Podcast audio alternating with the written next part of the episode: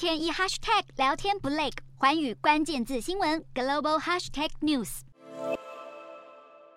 印太经济框架 （IPEF） 的首场会议八号开始，一连两天在洛杉矶举行。美国主导的 IPEF 是为了联合盟国对抗中国在亚太地区日益增强的影响力，其中针对四大领域提出管理机制，包括供应链、干净能源、反贪腐以及创造公平的贸易。这次共有十四个国家的部长出席，包括美国、澳洲、日本、印尼等等，都是二十国集团 G20 里规模较大的经济体。这些国家的 GDP 就占了全球的百分之四十，具有相当大的经济影响力。而至于近日频频受到中国侵扰的台湾，没有在 IPEF，让外界也关心台湾是否还有机会被邀请加入 IPEF，或是美方会担心北京反应过大而不愿有动作。前白宫贸易顾问威廉斯认为，即使台湾没有在 IPEF，美方也在积极地和台湾强化关系，来协助台湾抵抗来自中国的压力，包括在供应链上或是贸易上，能够不再这么大程度的依赖中国。